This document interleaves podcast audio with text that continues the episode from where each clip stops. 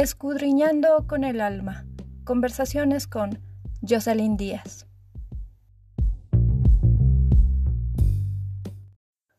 Hola, sé bienvenido, bienvenida al episodio número 28 de Escudriñando con el alma. Un programa que te ayudará a amarte tal y como eres. Mi nombre es Jocelyn Díaz y en esta oportunidad hablaremos de la libertad de pensar y decir lo que se piensa del libro Tratado Teológico Político del escritor y filósofo Baruch Spinoza. Acompáñame.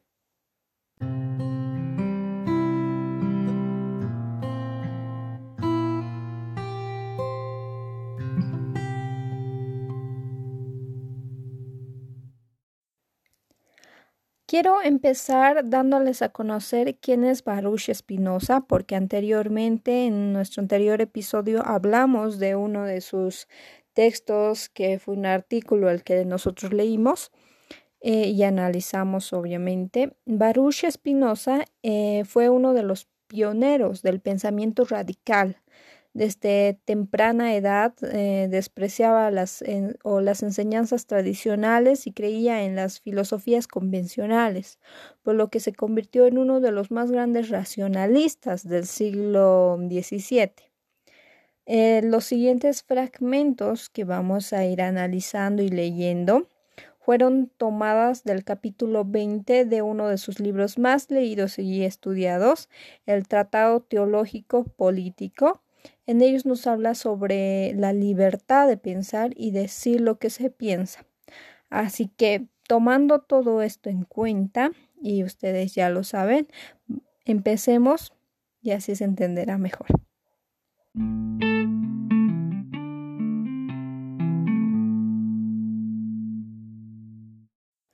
1. Si fuese igualmente fácil mandar a los espíritus que a las lenguas, cada poder reinaría en absoluto y ningún imperio llegaría a ser violento. En efecto, cada uno viviría según el carácter de sus soberanos y juzgaría por la sola voluntad de estos lo verdadero y lo falso, lo bueno y lo malo, lo justo y lo injusto. 14. Cada uno, pues, cede su derecho de obrar con arreglo a la voluntad propia, pero no el de juzgar y razonar.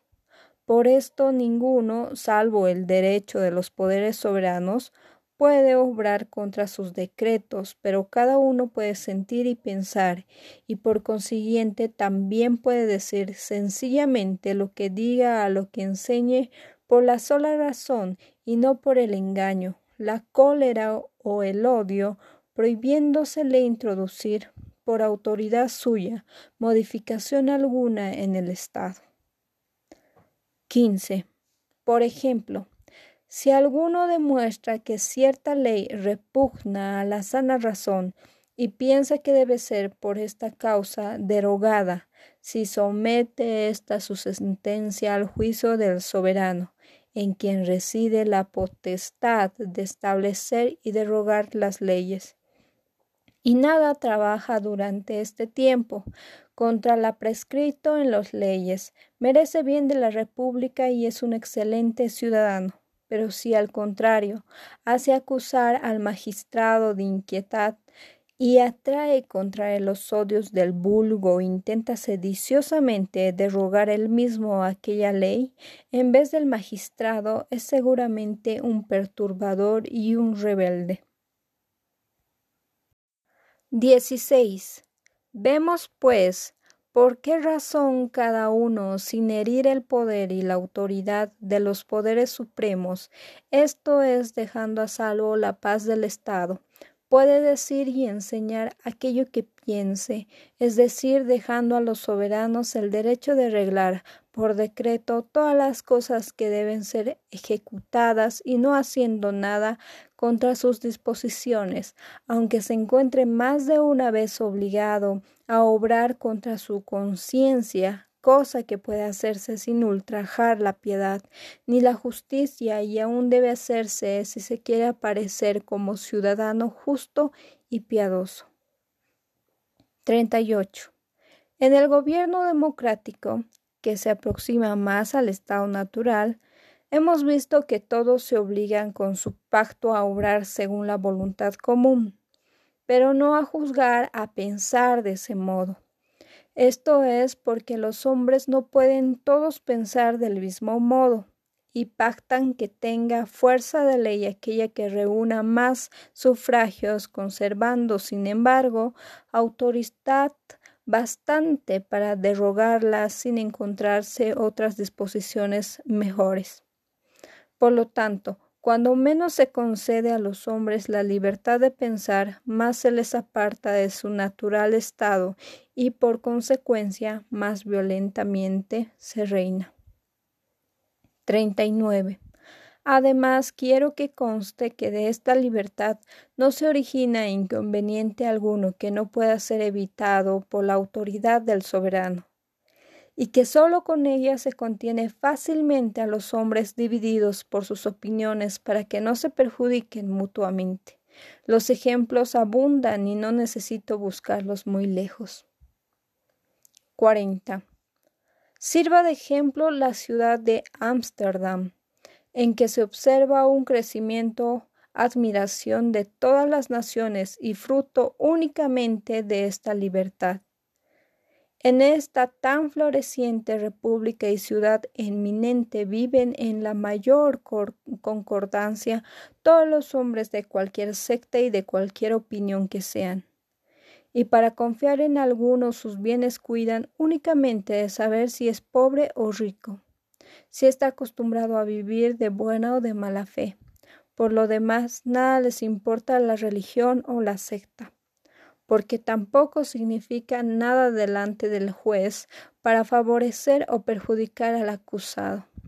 Y no hay secta alguna tan odiosa cuyos adeptos, mientras vivan honradamente sin hacer daño a nadie y dando a cada uno su derecho, no se encuentran protegidos por la vigilancia y la autoridad pública de los magistrados.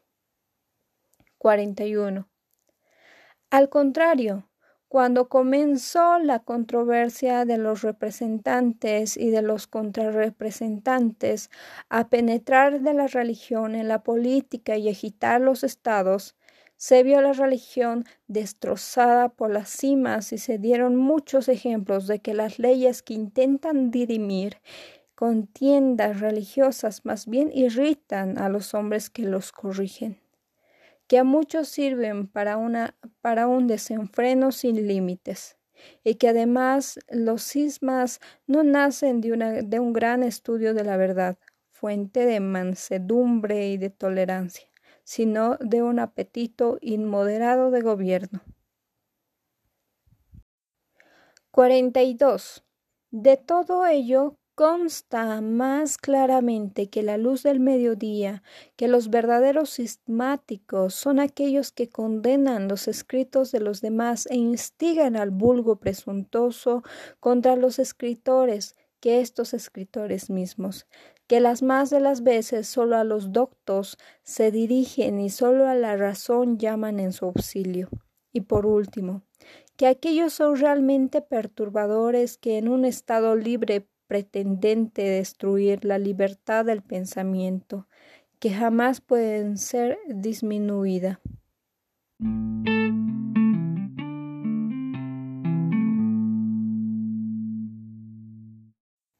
43. Hemos demostrado, número uno, que es imposible arrebatar a los hombres la libertad de decir aquello que piensan.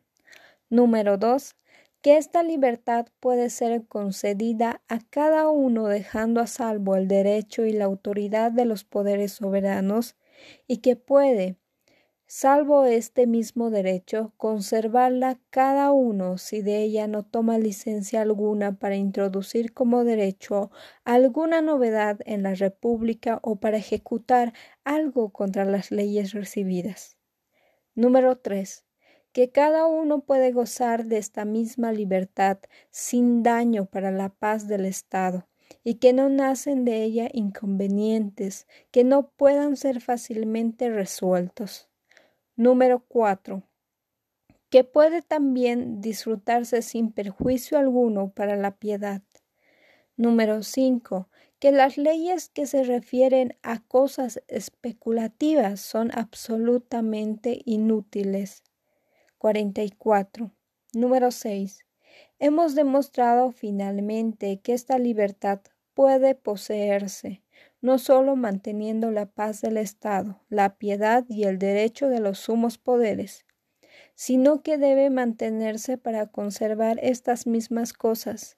En efecto, allí donde por el contrario se trabaja para arrebatar esta libertad a los hombres y se llevan a juicio las opiniones de los disidentes, no sus almas únicas que pueden pecar. Allí se dan ejemplos en los hombres honrados, cuyos suplicios los hacen aparecer mártires, con lo cual los demás se irritan y más que amedrentados se sienten movidos a misericordia y muchas veces a venganza.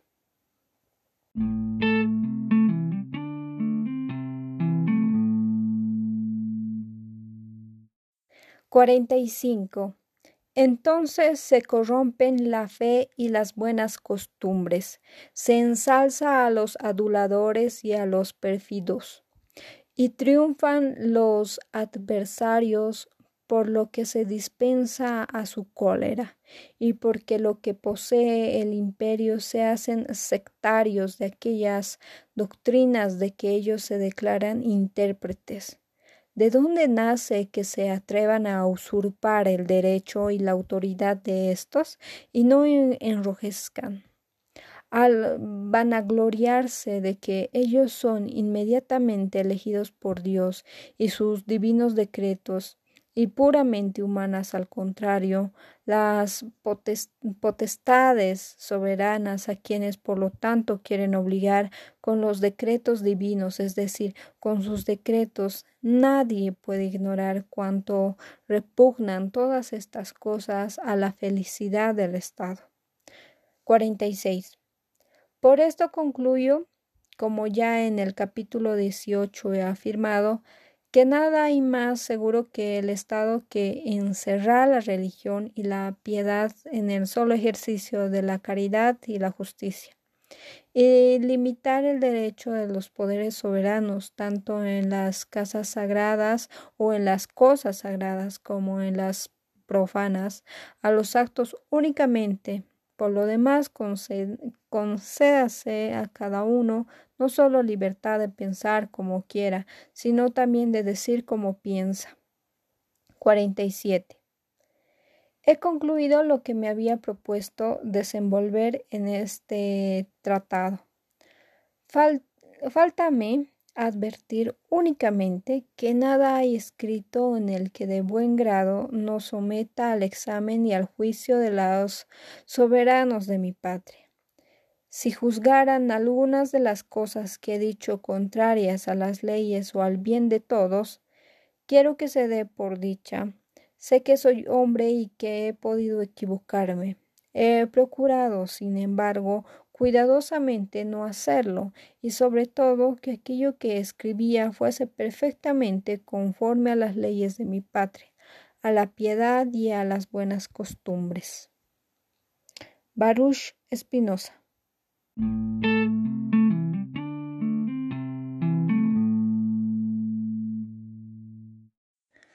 Bien, eh, vamos a ir analizando este texto o fragmentos del texto de Tratado Teológico Político de Baruch Spinoza, eh, la libertad de pensar y decir lo que se piensa. En la primera parte podemos entender que Baruch nos dice que cada uno, eh, así como puede sentir y pensar, también puede decir lo que piensa. Y es importante que esto se pueda decir, ya que a lo que yo veo en nuestra sociedad, más que todas las redes sociales, donde es ahora, mm, donde nosotros los jóvenes estamos más metidos, tenemos este derecho de sentir, sentimos, tenemos emociones y pensamos, pero como vemos que no hay tanta tolerancia y respeto en las redes sociales, no podemos decir lo que pensamos. Y eso es no tener libertad, eso es estar eh, encerrados en una burbuja por miedo. Eh, también vemos en una tercera parte que nos dice que Baruch, que no todos pensamos lo mismo, pero que se respeta por el bien de una comunidad, de un gobierno, de, de una entidad, etcétera, etcétera. Por ejemplo, eh, si tú trabajas en una oficina o mejor, en una universidad, en mi universidad, pongámosle, el director de carrera y el Frente Estudiantil Universitario son de una forma política de pensar distinta a la mía. Pero no porque ellos piensan distinto que yo, yo voy a hacer rebeldías y voy a decir no queremos que este frente esté porque no piensa como yo y hacer un barullo. Por eso él dice que todos pensamos distinto, pero se debe respetar por el bien ajeno, por el bien de una mm, institución.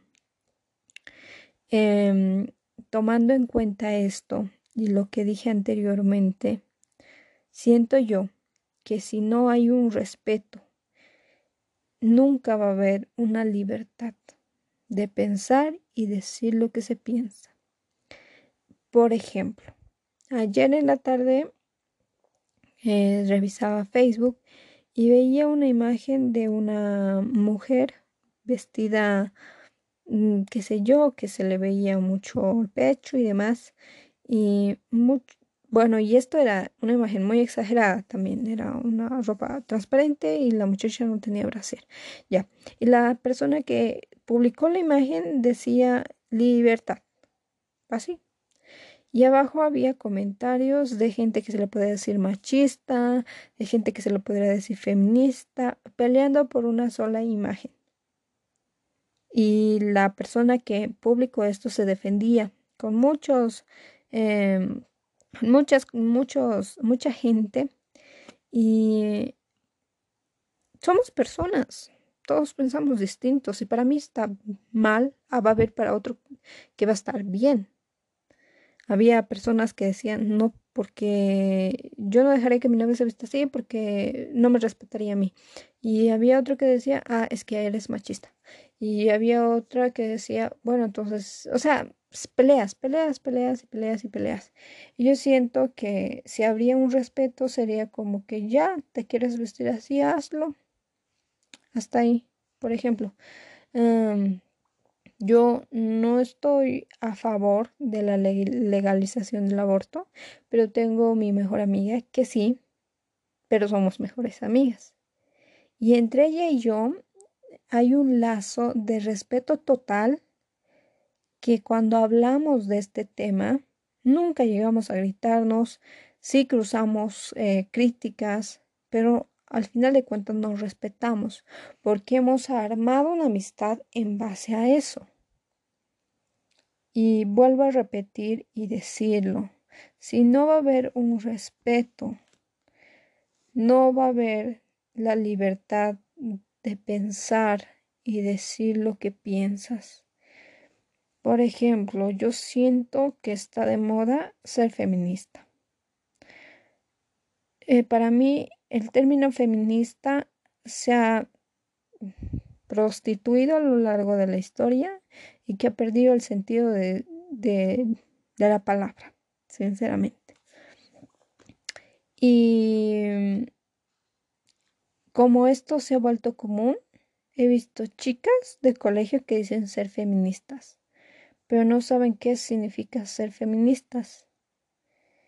Y les estás quitando la libertad de pensar porque se están dejando guiar por una masa de borregos y dicen lo que las demás dicen y no dicen lo que piensan. Y es ahí donde nosotros tenemos que crear en nosotros un pensamiento crítico de la sociedad, de nuestro entorno. No debemos dejar llevarnos por algo o por alguien o por alguna institución o por algún movimiento. Tú debes ser tú y no debes ser sumiso. No debes. yo pienso esto y pienso en esto. No, no va a haber alguien que venga y me quite ese pensamiento. Quizás sí hay en muchos casos, pero no creo que sea fácil. Porque cuando tú quieres algo, lo quieres y lo quieres. Y muchas veces cambias. Entonces es eso de lo que nos habla Baruch Spinoza. Por ejemplo, cuando en el Parlamento de nuestro gobierno, cómo se deciden las cosas. Hay gente de derecha, hay gente de izquierda, hay gente que, qué sé yo, de muchos frentes. Se dicen, eh, se va eh, esta ley, va, se va a ser vigente o no, se va, perdón, eh, va, no qué sé yo, vamos a hacer esta ley. Alce la mano. Entonces gana la mayoría, ¿verdad? Y la minoría no. Y no por eso vamos a entrar a pelea, vamos a empezar a discutir y demás. Se debe respetar porque así lo es. Es la ley. La mayoría gana. Entonces, creo que eso deberíamos ir empezando a cultivar en nuestros hijos, en la en los niños que están en colegio, que se dejan llevar por movimientos de moda y enseñarles a tener un pensamiento crítico y que sean ellos, que no se dejen llevar y que así también como que tengan esa libertad de pensar y decir lo que piensan y que no tengan miedo a decir lo que piensan. Bueno, esa es mi humilde opinión y, ese es el análisis que yo le daría. O que yo le doy, perdón.